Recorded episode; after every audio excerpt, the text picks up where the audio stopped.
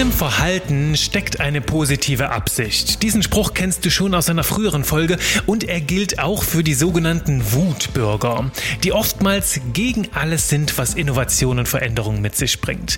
Die Haltung dieser Wutbürger wirkte auf mich lange Zeit befremdlich, bis ich mich mit viel Empathie mal näher damit beschäftigt habe.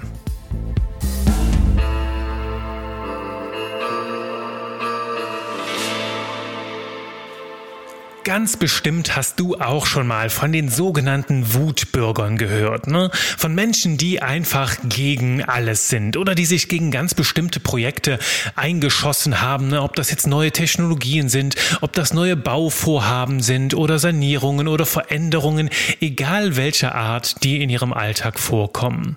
Und diese Bewegung der sogenannten Wutbürger ist in den letzten Jahren und auch Jahrzehnten besonders immer weiter gewachsen. Es gibt immer mehr Menschen, die sich dem Ganzen anschließen oder ähnliche Reaktionen zeigen. Ne? Menschen, die einfach mal wütend gegen alles schießen oder gegen eine ganz bestimmte Sache in ihrem Umfeld. Und ich möchte heute eine ganze Podcast-Episode äh, genau diesem Phänomen widmen, weil für uns als Genies, ne, als Entdecker von Genie und Wahnsinn in der Welt da draußen natürlich auch so eine Reaktion sehr spannend sein kann. Ne? Und ich habe mich lange Zeit gefragt, was steckt dahinter? Denn lange Zeit hat mich diese Reaktion der Wutbürger einerseits selber sauer gemacht, ne? dieses halt einfach dagegen sein, ohne, ja, ohne vielleicht konstruktive oder realistische andere Möglichkeiten aufzuzeigen. Und auf der anderen Seite habe ich mir gefragt, okay, woher kommt denn diese ganze Wut, die sich häufig halt auch in sehr irrationalen Argumenten ausdrückt und manchmal habe ich einfach den Eindruck, es geht nur noch darum,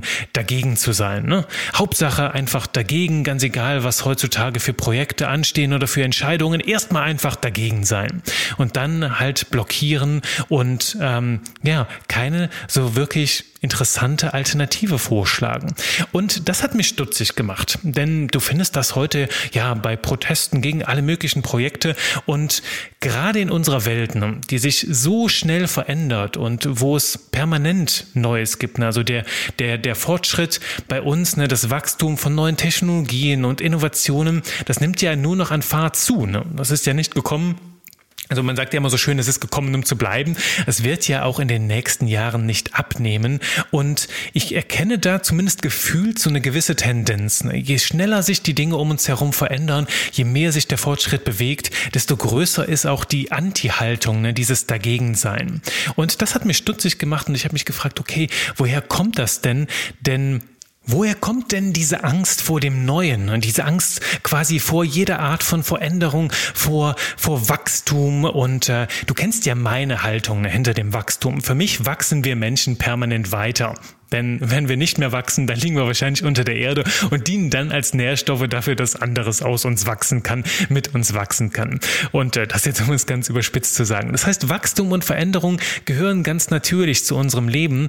Doch mir fällt dann immer wieder auf, dass manche Menschen sich halt davor verschließen und eine ganz, ganz krasse Wut entwickeln und gegen sehr, sehr vieles schießen. Ob das jetzt Neubauprojekte sind, ob das technische Veränderungen sind oder einfach Umstellungen in ihrem Leben.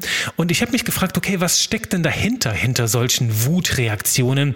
Ähm, und bin da auf ganz interessante Fährten gestoßen. Und ich will jetzt hier nicht sagen, dass das hier ähm, einfach äh, vollständig ist oder so, sondern es sind so ein paar Punkte, die habe ich für dich rausgenommen, die mich ganz besonders berührt hat und ähm, eine ganz interessante, sehr empathische Erkenntnis dahinter.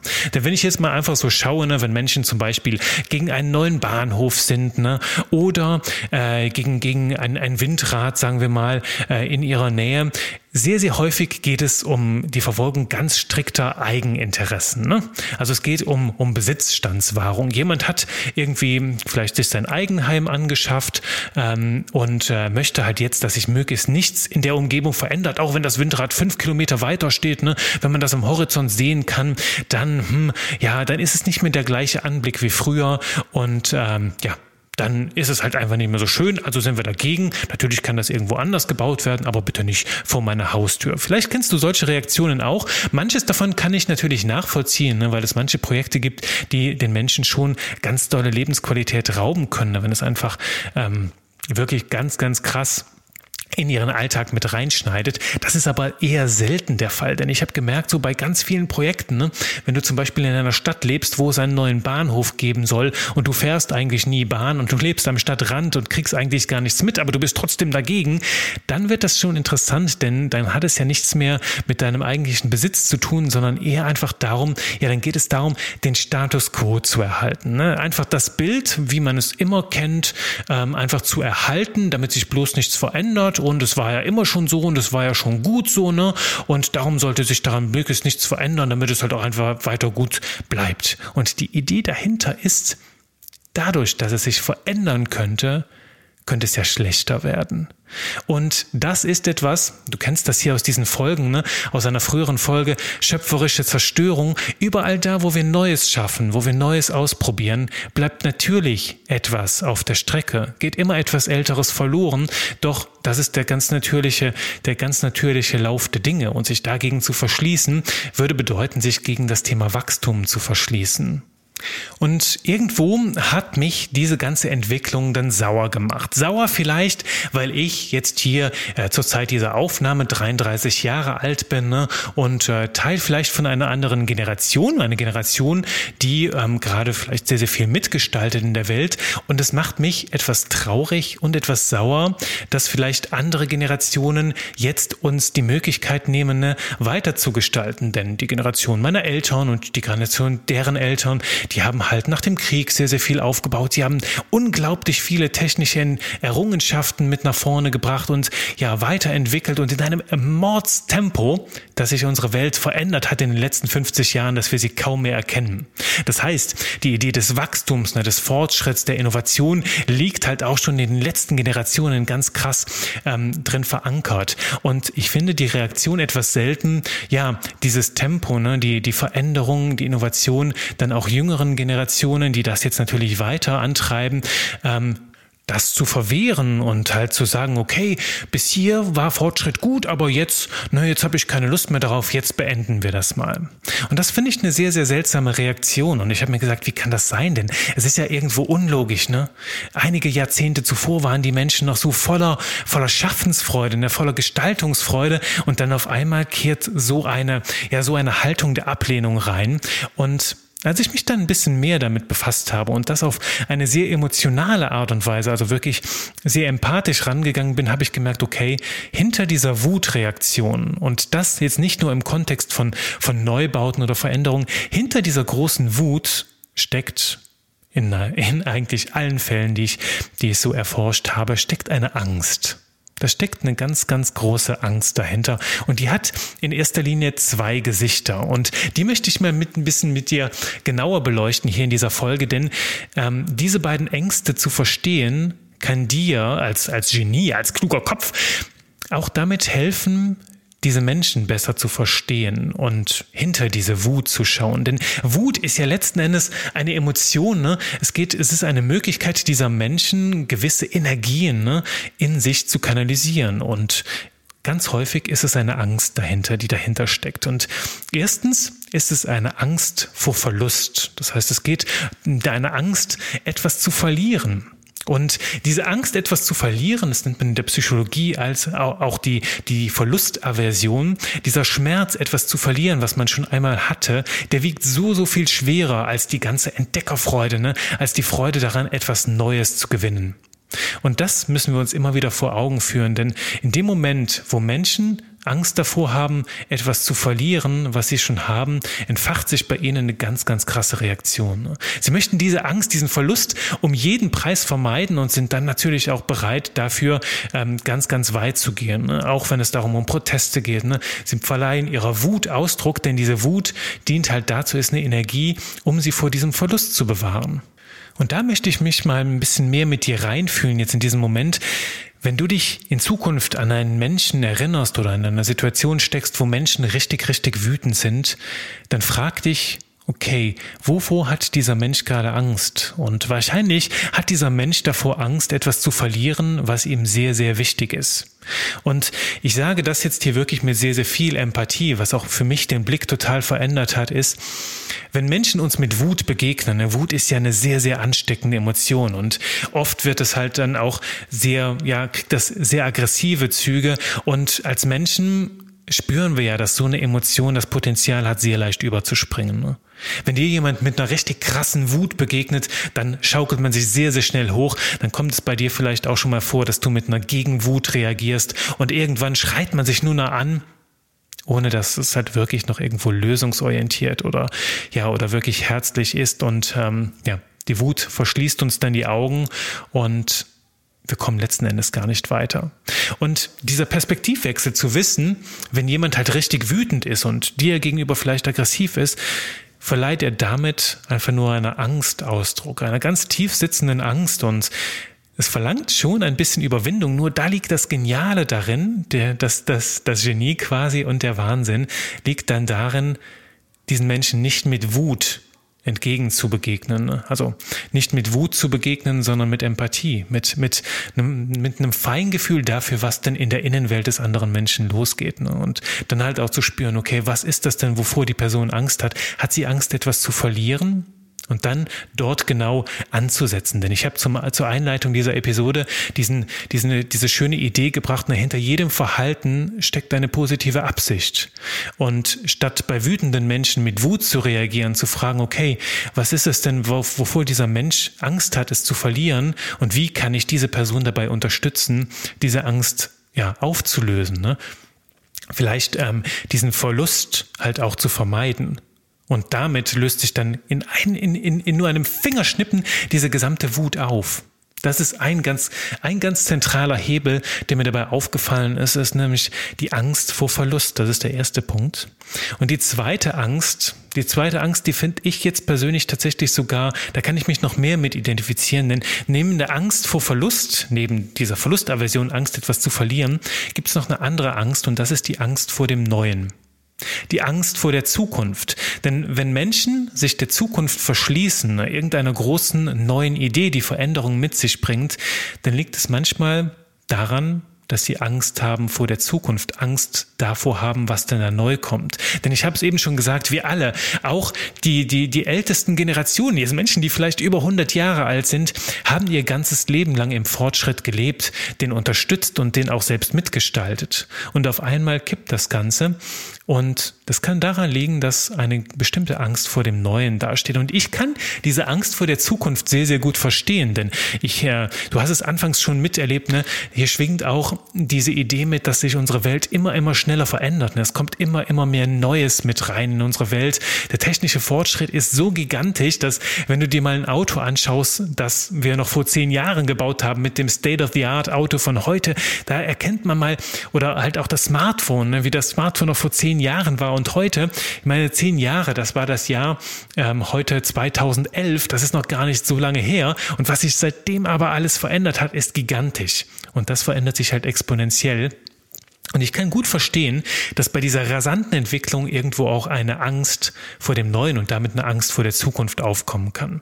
Und das ist halt in dem Moment, wo Menschen Angst vor der Zukunft haben, Angst vor dem Neuen, suchen sie halt äh, Zuflucht in dem, was früher war, ne? oder verweigern sich dem Neuen, reagieren auch da mit Wut. Und ich kann es gut verstehen, habe ich gesagt, diese Angst vor dem Neuen, denn die wirft natürlich sehr, sehr viele große Fragen auf. Ne?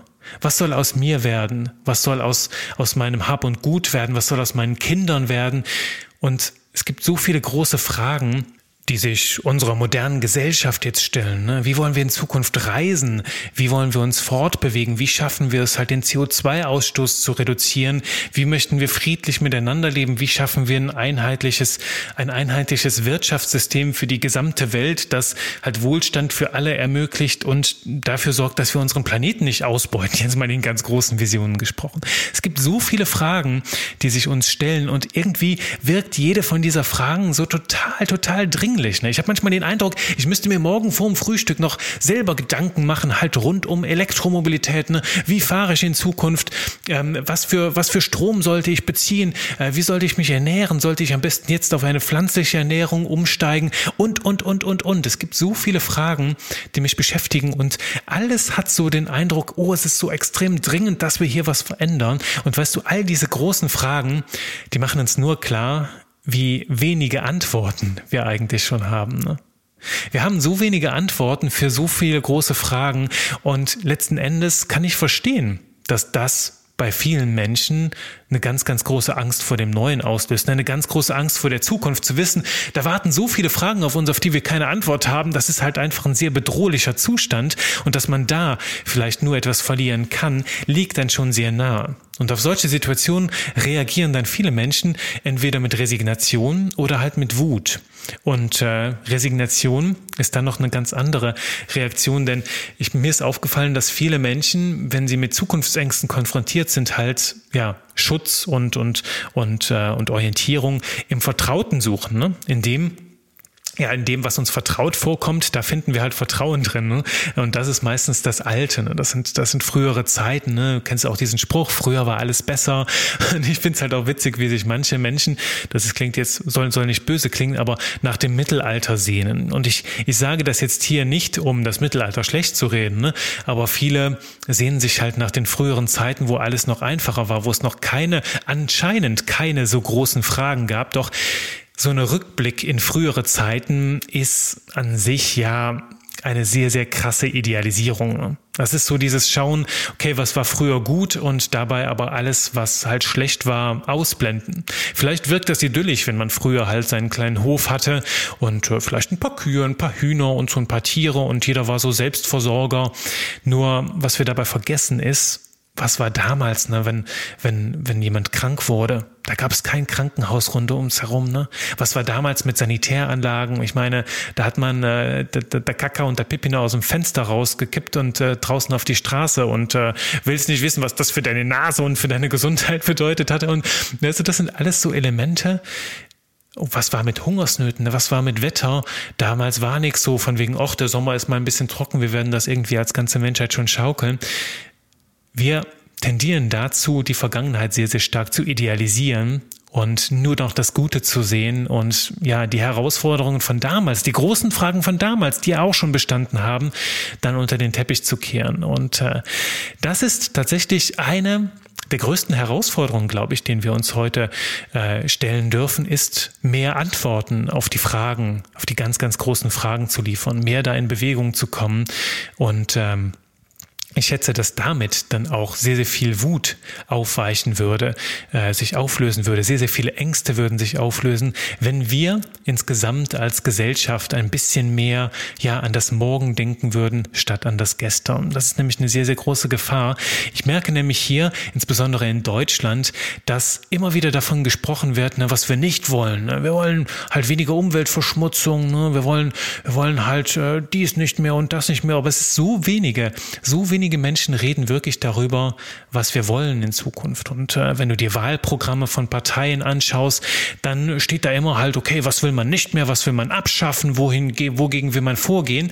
Aber was ich noch nirgendwo gesehen habe, ne, ich glaube, ich habe diese Idee schon mal hier im Podcast thematisiert, ist diese Idee, wo wollen wir denn gemeinsam als, als, als Volk, als Land, als Europa, als Kontinent, aber vielleicht auch als gesamte Welt, wo wollen wir in den nächsten fünf bis zehn Jahren hin? Was ist die Vision? Und das bedeutet nicht, dass man einfach nur etwas sagt, okay, was wollen wir nicht mehr, sondern was ist das Ziel? Was wollen wir für eine Welt schaffen? Wie schaffen wir die Welt ideal so, dass jeder darin wunderbar leben kann? Was für Werte wollen wir als Menschen teilen? Was ist uns wichtig? Und ich weiß, dass diese Diskussion wahrscheinlich die anspruchsvollste Diskussion der Menschheitsgeschichte sein würde.